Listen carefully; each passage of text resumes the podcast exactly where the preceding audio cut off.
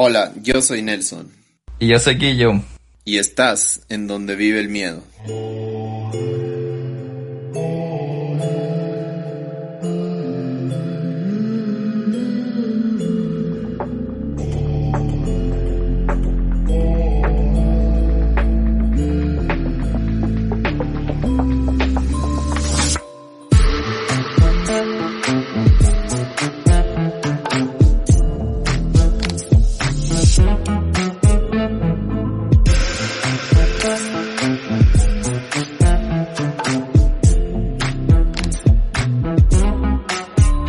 Siente tan raro, Nelson, estar grabando solo contigo desde nuestro último capítulo con nuestra primera invitada especial. Es como que nos falta algo, pero bueno, aquí estás. Una invitada de lujo, la verdad. Yo la disfruté mucho. Les agradecemos un montón también que les haya gustado. Les agradecemos un montón a Tertulia y Misterio. Son eh, increíbles, la verdad, hacer esto aquí en el, en el país es algo súper diferente y yo sé que también es súper complicado, pero hay gente que ama estas cosas y se dedica a eso y qué bueno poder dedicarte a eso en tu vida, es es súper chévere. Les mandamos un saludo enorme a Andrea y a toda la gente de Tertulia y Misterio. Sí, excelente su trabajo y siguen adelante Tertulia Misterio y Andrea, esperamos nos estén escuchando. Y bueno, llegamos a nuestro penúltimo, noveno capítulo. Nelson, ¿cómo te sientes de este noveno capítulo, de este camino loco de donde vive el miedo? Súper bien, ha sido muy gratificante, he aprendido un montón y sé que eh, hemos aprendido juntos, ¿no? Hemos visto un montón de cosas nuevas, nos han puesto a, a, a ¿cómo es? A investigar qué es lo que más nos gusta y estamos ahí eh, llegando a este noveno capítulo, estamos a punto también de terminar nuestra temporada y queremos extenderles un abrazo siempre, muchas gracias por esto porque gracias a ustedes estamos aquí y vamos a seguir dando lo mejor siempre para, para ustedes y para nosotros también disfrutar. Hemos conocido bastante gente interesante que nos ha escrito, que nos ha mandado saludos, recomendaciones, sugerencias, sobre todo las personas que nos han dado sugerencias se han dado cuenta cómo hemos caminado juntos desde el capítulo 1 al capítulo 9 que estamos ahora. Entonces ha sido un camino increíble que no lo esperábamos y con todo su cariño. Y esto es para ustedes. Y llegando al noveno capítulo, vamos a hablar tenemos, de... Guillo? ¿Qué tenemos? Vamos a hablar de alguien, de alguien que espero que ustedes estén tan emocionados como yo. Nelson ha preparado esto para ustedes que lo solicitaron desde el capítulo 1 cuando hablamos de Juan Fernando Hermosa. Así que hoy, en nuestro noveno capítulo, vamos a hablar de su compañero de celda del ex penal García Moreno. Y él es Pedro Alonso López, que también fue conocido como el monstruo de los Andes. Entonces, antes de dar paso a Nelson que nos va a dar este capítulo increíble, espero que sí sea increíble Nelson, espero que mis expectativas no sean muy altas, pero estoy emocionado sí, hay cosas, por...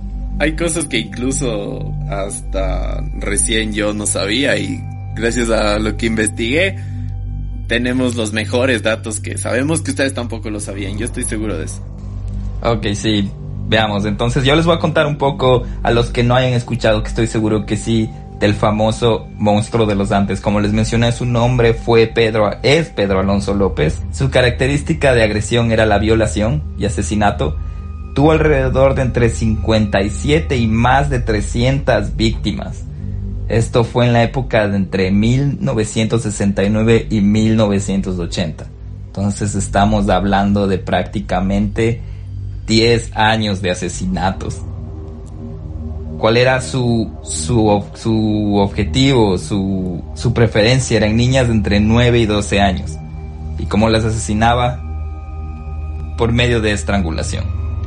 ¿Por qué se llamó el monstruo de los Andes? Porque estuvo, vale redundancia, en países por donde cruza la cordillera de los Andes. Y estos son Perú, Ecuador y Colombia. No les voy a hablar más de esto, solo quería contarles un poco de esto para poder dar una introducción apropiada sobre todo a la gente que no ha escuchado de Pedro Alonso López, pero sin más preámbulo, les voy a dejar con Nelson, quien nos va a hablar del monstruo de los Andes. Muchas gracias Guillermo por los datos acerca del monstruo de los Andes, uno de los asesinos más reconocidos en el mundo.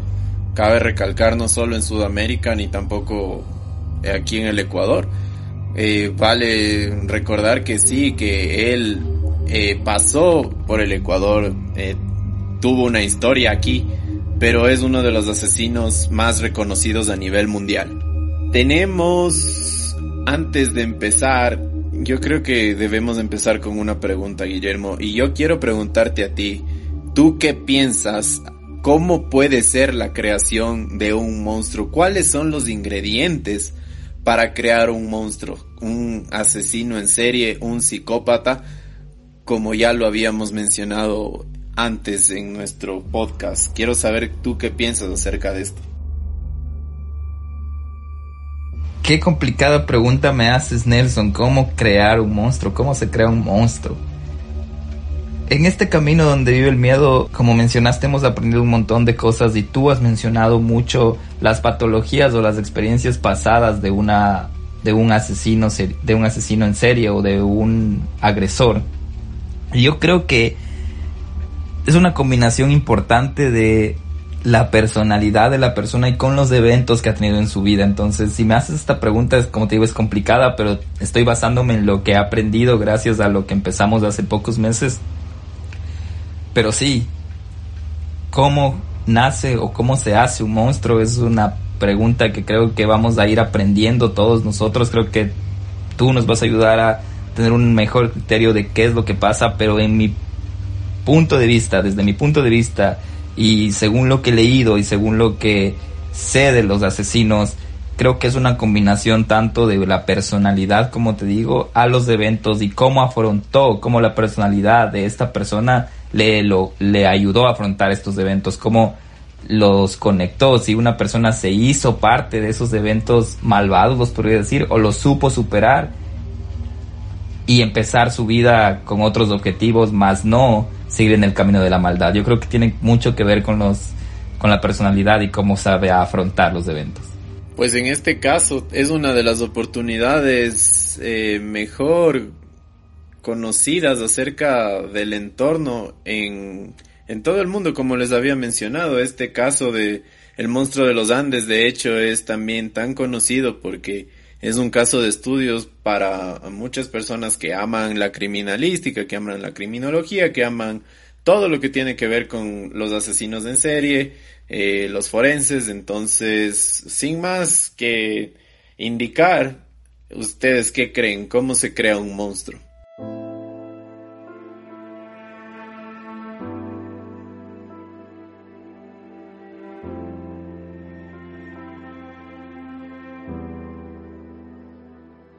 La situación en Colombia en los años 40 y 50 fue caótica. Comenzaron varios hechos considerados como parte de una guerra civil que apagó la vida de más de 200.000 personas. Durante este periodo ocurrió el conocido Bogotazo, donde en tan solo un par de años se dieron en la capital entre 3.000 a 5.000 muertos y fueron destruidas más de 145 construcciones resultado de los enfrentamientos de los enfrentamientos entre partidarios liberales y conservadores. Gracias a esto, aún tenemos varios grupos guerrilleros activos que actúan hasta hoy. Era tan violenta la situación que las personas perdieron la sensibilidad por completo al ver que todos los días se asesinaba gente que se arrastraban cuerpos por las calles de la ciudad hasta algún emblemático edificio, o incluso parece ser que la gente disfrutaba jugar con los restos de los insurgentes o burgueses en las manifestaciones de las calles. La gente asesinaba a los contrarios a golpes. El efecto se expandió por todo el territorio colombiano. Ya no solo había una ola de violencia en la capital, Bogotá, uno de los daños más considerables de estos sucesos fue una crisis económica insostenible como consecuencia de lo que pasó. Es así como en Tolima, un poblado en el departamento de Nariño en Colombia, y en otras ciudades también pequeñas o grandes, el oficio más antiguo del mundo, la prostitución era una actividad rentable para algunas personas. Benilda, que Benilda por favor recuérdenle porque yo también creo que es parte protagonista de este caso, era una mujer de escasos recursos, la cual se vio obligada a realizar la actividad de la prostitución. Y durante este periodo tan caótico de Colombia, alumbró a su séptimo hijo de trece que tuvo, y lo nombró Pedro Alonso López.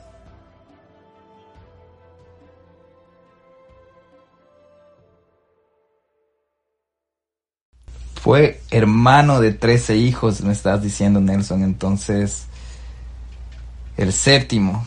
Qué interesante todo esto que mencionas de la época de, de, la guerra civil colombiana. Conocía un poco, pero no sabía cómo pudo, cómo fue el desastre. Mencionas más de 5.000 muertes, 145 construcciones destruidas. Entonces creo que fue un momento de desesperación y me hace pensar hasta en lo que sé que no son los tiempos de antes, pero en los momentos de ahora mucha gente entra en desesperación. No estamos creando o viendo ese mismo tipo de violencia, pero imagínate que la gente se mataba a golpes.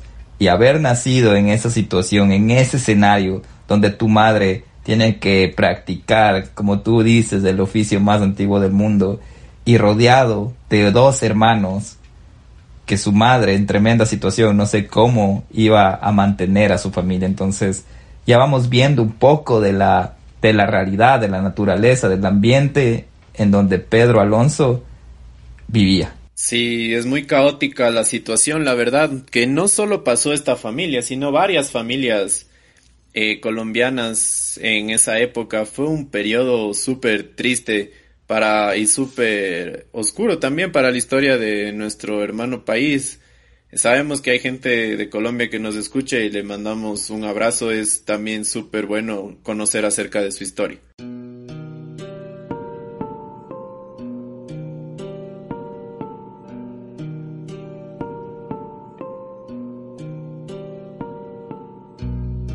Es así como los hermanos tuvieron una vida muy dura, en la que desde pequeños tuvieron que trabajar. Algunos de ellos, lamentablemente, tenían que complacer a los clientes de Benilda. En su mayoría oían y apreciaban y presenciaban los actos sexuales que sucedían. Hecho muy lamentable, pero quizás también un poco inevitable porque todos vivían en la misma habitación en la que su madre trabajaba. Todos vivían en la misma habitación, Nelson. Todos. Sí, los tres se vivían en una pequeña habitación y prácticamente les tocaba escuchar, como les mencioné, tenían que presenciar y algunos de ellos eran parte de las actividades sexuales por un, poco más de dinero. Yo creo que es importante aquí ver estas realidades de la antigüedad y también nosotros mirarnos en retrospectiva y sé que tenemos que apreciar mucho o poco que tenemos porque mira este escenario, mira este escenario te hace pensar en que debes valorar lo que tienes y no únicamente quejarte de lo que no tienes, sino valorar y aprovechar de lo que tienes. Lamentablemente, yo pienso que incluso esto sucede en algunos países en vías de desarrollo aún que están en guerra. El hecho de que nosotros tengamos un país que esté saliendo adelante, que, que es como la mayoría de Latinoamérica, eh, recordemos que hay países que todavía están en guerra, en África, en, en el Medio Oriente, e incluso aquí mismo en Haití, todos están saliendo adelante en Sudamérica, entonces creo que todavía se, se da este tipo de cosas, es lamentable, pero para eso esperemos las autoridades correspondientes hagan algo para evitar este tipo de, de fracasos en la sociedad. Y tenemos que aprender a ver el lado bueno de las cosas. Pero bueno, Nelson, sigamos, pongámonos en situación. Pedro intentaba ayudar a su perturbado hogar hasta el momento de salir adelante. Usualmente los niños mezclaban entre trabajo, el juego y también peleaban, lo que a Benilda no le agradaba siempre. Ella era una madre muy estricta. A veces nos pisaba los dedos, nos amarraba un árbol y nos quemaba con una vela o con fuego. Nos lanzaba lo que encontraba cuando estaba enojada. nos golpeaba la cabeza contra alguna pared o en el piso a veces. Esto indica uno de los hermanos. Pero a pesar de todo eso, Pedro la quería y la recordaba con mucho cariño. Vuelvo y repito, aprecien a sus madres, miren el escenario de violencia en el que vivía Pedro Alonso. Y también mucha gente, ¿no? es muy importante esto en la parte de los, de los asesinos, que si ustedes se ponen a chequear como Kemper, como eh, incluso Ted Bundy, tienen episodios muy agresivos con sus eh, madres. Y es muy importante porque al menos eh, para los niños las madres es prácticamente lo más importante por, por todas las características fisiológicas y psicológicas que, que conlleva una, una, un alumbramiento, el nacimiento de un niño. Entonces es muy importante lo que dice Guillo, aprecien lo que tienen, por favor. Me quedo pensando, Nelson, de cómo mencionaste que los golpeaba la cabeza contra la pared en el piso. Wow. Sí, es muy triste, lamentable eh, lo, que, lo que sucedió. A la edad de 8 años, Benilda encontró a Pedro intentando tener actividad sexual con su hermana menor. Yo me atrevo a decir que es mm, es súper eh, raro esta parte, pero era lo único que él había visto a esa edad tan importante del crecimiento. Vamos de nuevo a cómo influye lo que ves, ¿no? Cómo influyen tus situaciones. Para él tal vez ver a su madre practicando su profesión le hizo pensar que tal vez era algo que él también tenía que aprender a hacerlo y no, no, no lo sé, no quiero meterme en la cabeza de él, pero es un poco atroz pensar en que estaba teniendo, tener, estaba tratando de tener actividades con su hermana. Sí, como sabrán, este acto llevó a su madre a enfurecer y lo llevó a castigarlo y prácticamente sacarlo del lugar donde vivía. Es así como Pedro tuvo que irse e iniciarse en otro mundo prácticamente. Él empezó a ser un niño mendigo a partir de esto. Y aquí, Guillermo, quiero hacer una aclaración porque hay varias partes de la investigación en las que indican que ella le envió a Pedro a otra ciudad, pero que él había regresado y que la segunda vez que ella lo sacó de su casa, lo había dejado aproximadamente unos 20 o 30 kilómetros más allá. Eh, desde ahí él no pudo regresar. Pero hay también algunas vecinas y algunas personas que conocían a Pedro que sabían de la crueldad de los castigos de Benilda y que incluso algunas veces lo había amenazado con matarlo.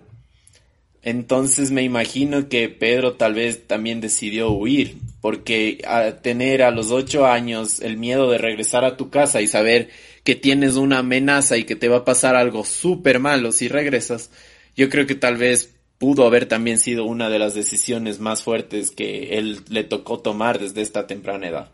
En una historia de hace tantos años siempre existen versiones, ¿no? Y como tú dices, hay versiones en las que él escapó, en las que la, su madre la desterró, pero yo creo que era cuestión de tiempo para que esto pase. Y además también eh, cabe recalcar que eran 13 hijos y que ella tenía necesidades económicas súper fuertes. Entonces yo no quiero llegar a decirlo de, mi, de, de esta manera, pero yo creo que tener un hijo menos hubiera sido un poco más de alivio para ella. Entonces, viéndole cómo los castigaba de una manera tan atroz y de que no se preocupaba de las actividades que ella realizaba delante de ellos.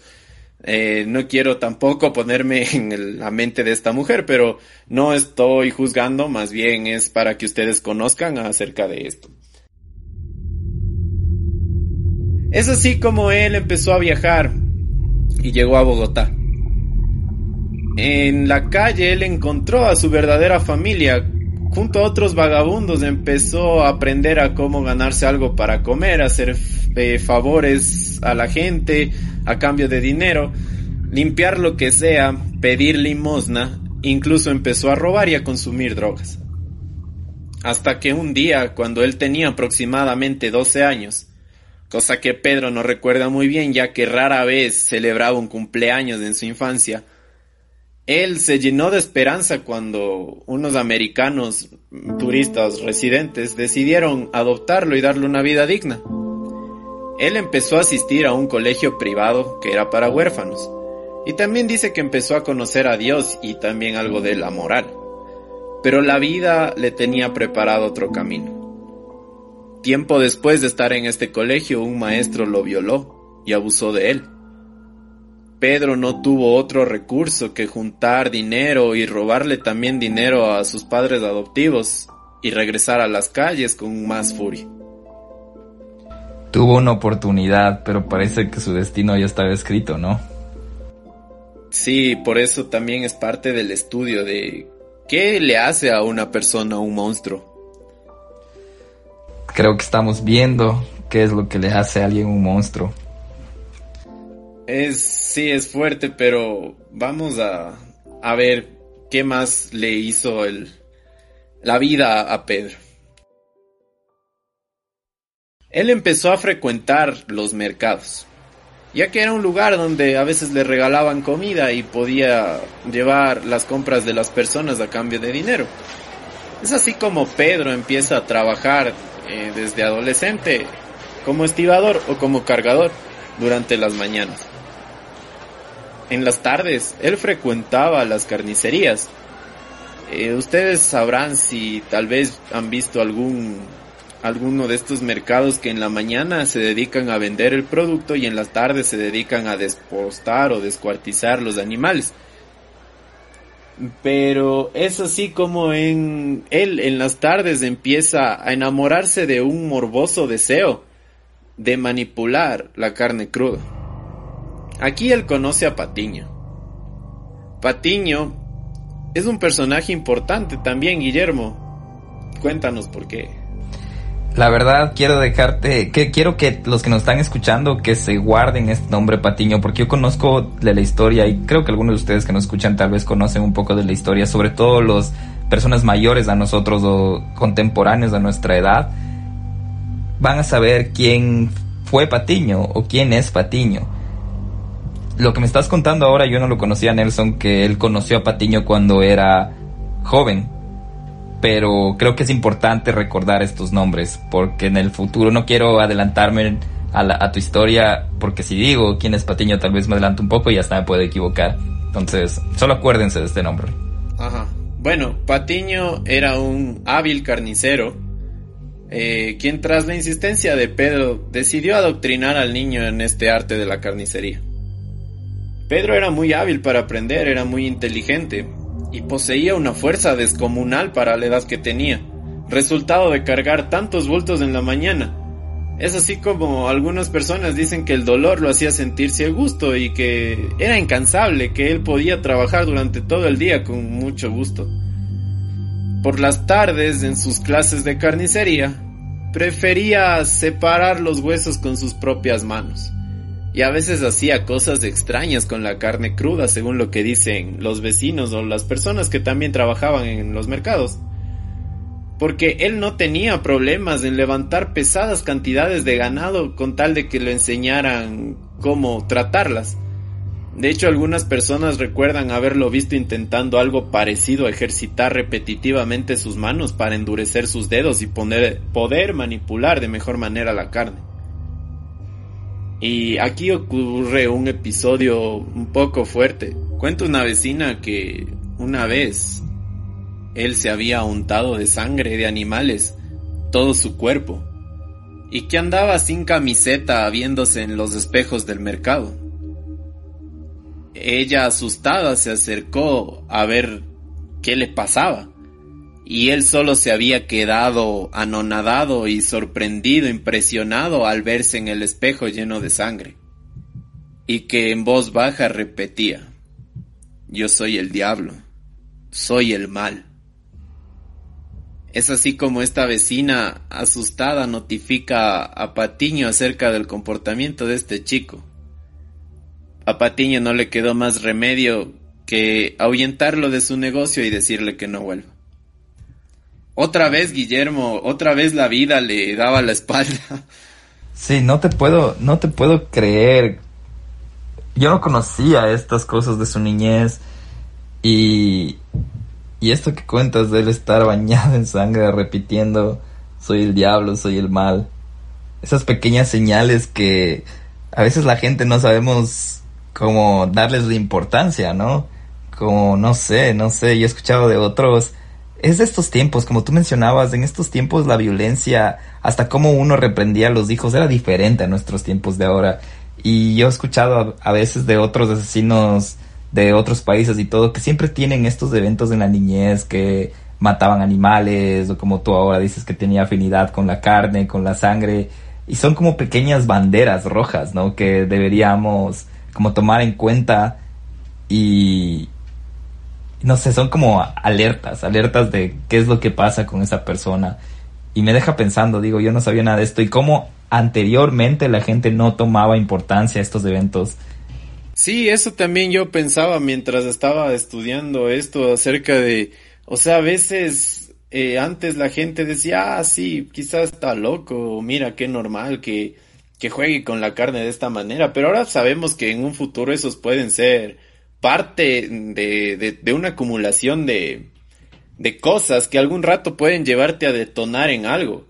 Es así como les vuelvo a repetir lo que les dije en otro capítulo. Acuérdense siempre de, de la triada fatídica que la desarrolló también McDonald, que es uno de los psicólogos más famosos, en el cual indica que de la parte de la triada fatídica es eh, lastimar animales, el otro es, ser piromaniático, jugar con fuego, y el otro es hacerte tus necesidades sin consentimiento. Entonces, es así como a estos elementos se puede reaccionar también. Y es muy importante también que si ustedes tienen eh, los pequeños en casa, sobrinos, primitos o algo, eh, si es que no, no, no saben acerca, si es que ven algo raro de algún, de, de algún comportamiento que ellos tengan, tenemos varias herramientas ahora, tenemos psicólogos infantiles o si es que a su vez pueden empezar desde el YouTube. Pero si es que podemos ayudarles en la parte de la personalidad, tampoco los juzguen, pero sí hay que cuidarlos, hay que cuidarlos mucho para que no se den este tipo de casos. Son tiempos diferentes, tienen recursos, existe el internet, existen podcasts de psicología, existe un montón de herramientas, así que es cuestión de ustedes con autoeducarse a veces también. Pero Nelson, sigamos, no, no nos hagas esperar más. ¿Qué más pasó en la niñez de Pedro Alonso López? Es así como a Pedro no le quedó otra vez remedio que regresar a donde se sentía cómodo y donde sabía cómo manejarse, que era las calles. Donde descubrió que él podía ganar más dinero robando autos, quitando pertenencias, revendiendo cosas, y empezó a desarrollar una personalidad delictiva que lo había convertido en un ladrón habilidoso. Incluso hay personas que dicen que él era uno de los ladrones más famosos, eh, pero a pesar de eso que él no tenía aspiraciones. Era muy manipulador y que también no tenía remordimiento por lo que hacía. También cabe recalcar, Guillermo, que dentro de esta etapa de la historia de Colombia nacen lo que son los conocidos gamines, que eran niños delincuentes prácticamente, no, no necesariamente eran sicarios, o sea, tú los podías contratar para hacer cualquier favor, para hacer incluso hasta espionaje. Entonces los gamines, a cambio de pocas monedas, hacían cualquier actividad que, que tú les encomiendes, porque era una época terrible en la parte económica y había mucha mendicidad en, en Colombia. Los gamines, me suena ese término, pero no, no tenía idea de toda la historia que viene detrás de los gamines. Sé que algunos de nosotros hemos usado la palabra y bueno, tiene historia como mencionas, Nelson. Él, en su crecimiento, de vez en cuando regresaba a su pueblo a visitar a su mamá y a sus hermanos. Los vecinos indican que le gustaba saludar con los vecinos, que siempre contaba sus historias acerca de sus viajes. Él se percibía como un viajero y esto también es importante porque por eso el nombre de El monstruo de los Andes. Él no se quedaba quieto en un lugar, era un nómada. Un nómada. Entonces, es así como la gente empezó a notar algunos comportamientos extraños pero importantes de Pedro ya que él iba a su casa a visitar a sus hermanos, a sus hermanas, pero nunca se quedaba a dormir ahí. Él se quedaba a dormir a las afueras de la ciudad, en bosques o en lugares alejados. comentan que él tenía un afecto particular por los niños y las niñas, que él usualmente era muy amable, que los abrazaba, los amarcaba, los tomaba de las manos, que les regalaba dulces, que siempre andaba con una funda llena de golosinas, en las cuales les regalaba chupetas, a veces chicles, a veces también les regalaba canguil, popetas, palomitas de maíz, eh, les regalaba golosinas en general a todos los niños. También los vecinos decían que él jugaba con ellos y con ellas, y que incluso era raro porque él tenía una sensación como de que era un protector de ellos. Y esto es muy importante para un futuro, ténganlo en mente, porque él creía que los cuidaba y los vecinos estaban tranquilos cuando los niños jugaban. Él era muy, muy seductor con los niños, siempre los halagaba por sus atributos físicos, les decía que eran muy bonitos, que eran muy rápidos, muy inteligentes. Entonces él tenía un, un afecto diferente con los niños. Nelson, yo creo que es aquí importante mencionar que todos estos datos que tú nos cuentas, toda la niñez, todos los eventos, todo, todo lo que él sufrió, no es una justificación, no queremos tratar de justificar todos los actos que él cometió en el futuro por medio de esta, de estas conversaciones y de estos datos que estamos dando. Sí, Guillermo, de hecho estos datos que yo les estoy mencionando no son para que ustedes creen alguna afinidad con el asesino, sino es más bien para como nosotros siempre les mencionamos, de alguna manera tomar conciencia sobre actos que sucedieron en el pasado para poder mejorar nuestro presente y evitar que en el futuro sucedan cosas como estas otra vez. Entonces, más bien es, les estamos contando esto no para que ustedes eh, crean que tratar de justificarle, como dices Guillermo, sino más bien para tratar de evitar algo. Y aunque el podcast se llama Donde vive el miedo, voy a hacer un paréntesis aquí para mencionar que entre más sabemos, más conocemos, menos temor tenemos de hacer otras cosas. Entonces nuestro segundo objetivo también es darles a conocer estas, como mencionantes, estas advertencias, estas banderas rojas les llamaría, para nosotros tal vez poder identificar quién puede hacernos daño, tratar de prevenir, tratar de concienciar a la gente en ayudar a alguien que tenga una situación violenta o nosotros mismos evitar y prevenir una situación violenta. Quería hacer ese paréntesis nada más para que quede claro que nosotros con estos datos que les damos no queremos justificar nada de los actos que se están dando. Bueno, Nelson, no te interrumpo más. ¿Qué pasó? Tranquilo, y perdón, o sea, yo también creo que por eso también es tan chévere nuestro nombre, no porque sea nuestro, el, el, nombre del podcast donde vive el miedo, porque como ustedes se pueden dar cuenta en la mayoría de nuestros podcasts, el miedo a tener miedo y superarlo es lo que ha causado muchas cosas. Y todo se basa en base al miedo. Entonces, por ejemplo, Pedro tenía un miedo terrible a lo que le podía hacer su mamá. Y por eso él empezó a superar el miedo de una manera negativa. Pero todo involucra ese tipo de situaciones eh, de un caos en nuestra, en nuestra cabeza, en nuestra personalidad. Entonces, también por eso es parte de nuestro nombre, a ver si es que lo recuerdan en, algún futuro. Ya creo que podemos hablar más de eso eh, después. Ya creo que se están dando cuenta cómo, quién, quién, cómo se construyó el nombre y quién dio las ideas del nombre, ¿no? bueno, ya volvamos al tema de donde vive el miedo. Volvamos a ponernos en situación, por favor.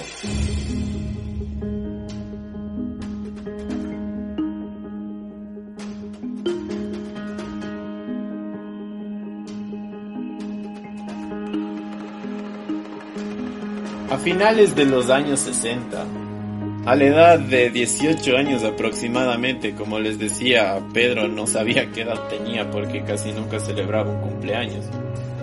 Él fue capturado por robo de autos, por hurto. Una vez en la cárcel le habían puesto una sentencia menor de un par de años pero él pasó a ser considerado un delincuente común porque estaba robando autos. Entonces lo pusieron con los demás presos, con los regulares, con los ladrones comunes. Es aquí cuando él tuvo otro episodio traumático de su vida.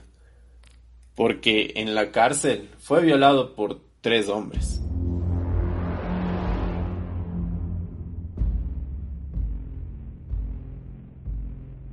Pedro, lleno de remordimiento, consiguió un cuchillo y explotó en ira poniendo en práctica todo lo que hasta el momento la vida le había enseñado. Fue la primera vez que él había asesinado y que quedaba registrado. Asesinó brutalmente a los tres agresores, con varias puñaladas en prácticamente una fiesta de sangre.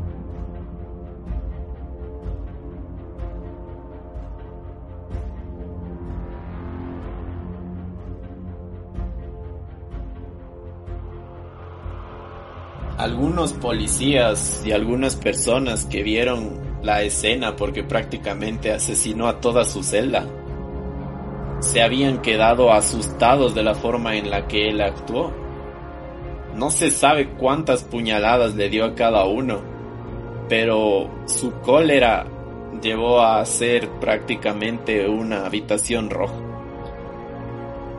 Lo habían juzgado por asesinato en defensa propia dentro de la cárcel, pero sus penas no se acumularon, por lo que solo le dieron dos años más a la pena que él ya tenía por haber robado los autos.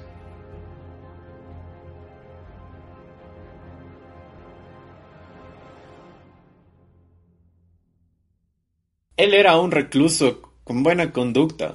Usualmente la gente lo escuchaba dar incluso hasta consejos, porque a pesar de que él era considerado un poco loco, decía cosas muy profundas y que te hacían reflexionar entre los presos. Algunas personas también notaron que él le gustaba hablar solo, en voz alta. Y este es otro rasgo importante de la personalidad de él porque se puede evidenciar que él era un poco fantasioso. Pero los presos lo querían eh, todos decían buenos comentarios acerca de él. Es así que incluso le rebajaron un poquito de tiempo en la cárcel.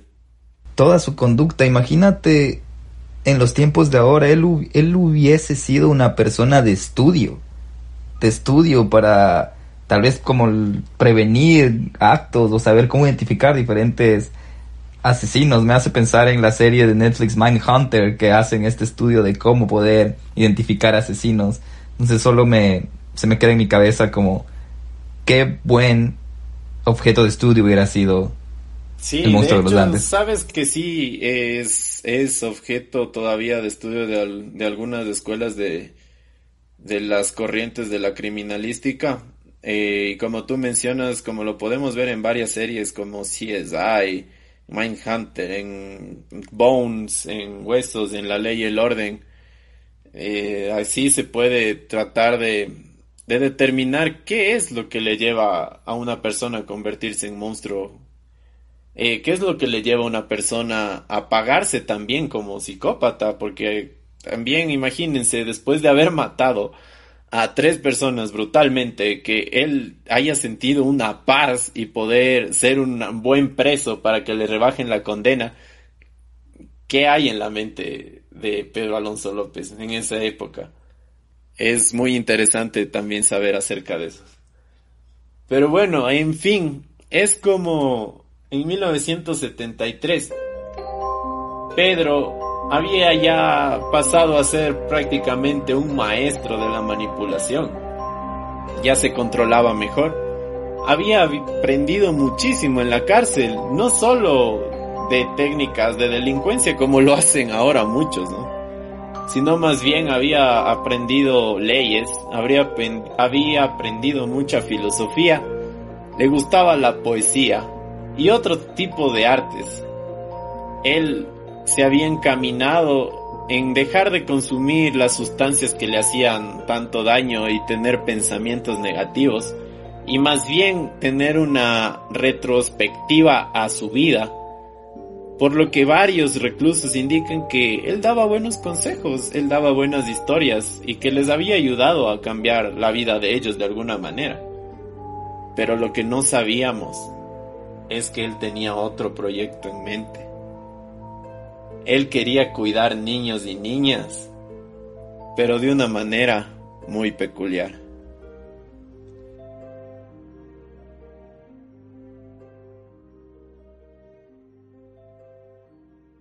Y bueno, Nelson, creo que hasta aquí nos vamos a quedar hoy. Creo que sí. Eh, esperemos que no googleen, porque tenemos muchos más datos que contarles en el futuro acerca de Pedro Alonso López, que es el monstruo de los Andes, y cosas que ustedes no sabían acerca de sus asesinatos ni de su tratamiento, pero espero que ya empiecen a evidenciar qué tipo de psicópata era este. Y como les digo... Sí, no se enojen, solo queda una semana de espera y como y absténganse a leer acerca más de esto porque Nelson nos tiene un montón de datos más más adelante y de hecho tenemos nuestra fogata virtual el sábado por venir entonces vamos a tener algo de qué hablar en ese sábado a las personas que se registraron y así que manténganse, manténganse ustedes que se registraron atentos. Podemos conversar acerca de este tema y pueden tener el chance también de preguntarle a Nelson un poco de, datos para lo que se viene el próximo domingo. Y también no se olviden de escucharnos la próxima eh, oportunidad porque tenemos confesiones de él, tenemos la voz de él, tenemos también algunas imágenes que sé que ustedes no las han visto porque a veces me toca arriesgarme a meterme a la deep web por por por, lo que nos gusta, por el por el donde vive el miedo, pero por ustedes, todo es por, ustedes. Entonces, escúchenos por favor. Eh, como siempre, recomendarles que nos den mucho cariño en redes sociales. Podemos hacer que esto sea más grande si ustedes comparten, si le dan like en nuestro Instagram, que es arroba donde vive el miedo. En nuestro email. Donde vive el miedo podcast arroba gmail.com. Y en Facebook. Arroba donde vive el miedo podcast. Así que ya saben, estamos súper felices a la vez de sus sentimientos encontrados de acabar la temporada, pero igual felices de darles todo lo que piden y de darles en dos grandes capítulos. Así que el próximo capítulo vamos a acabar con el monstruo de los Andes. Compartan, Spotify Podcast es gratis, no necesitan suscripción. Y ya creo que nos vamos a seguir escuchando. A los que nos vemos el sábado, nos vemos el sábado. Y a los que no, nos escuchamos el próximo domingo. Cuídense un montón. Un abrazo de mi parte. Bye. Sí, un abrazo. Muchas gracias por escucharnos. Esto es donde vive el miedo. Esperamos eh, lo que nos digan, comentarios. Ya se te escucha con nostalgia, ya no quieres dejar el donde vive el miedo, se te escucha la tristeza. Ah, sí, ha sido muy, muy, muy bonito para mí. Y bueno, síganse cuidando ahorita en el distanciamiento social, usen mascarilla, lávense sus manos por favor. Y ya saben, la parte mental es súper importante siempre. Yo les mando un abrazo, estoy ansioso de verles a los que van a poder entrar a nuestro a nuestra fogata. Y a los que no ya vamos a tener más oportunidades. Yo sé que sí. Les agradecemos un montón. Esperemos les les guste este mejoramiento que yo sé que hay en el podcast por todas sus sugerencias por todo pero el que muchos despiden no quiere irse Nelson por favor les mandamos un abrazo cuídense y sigan teniendo miedo que bueno Ok, nos vemos, bye. Bye.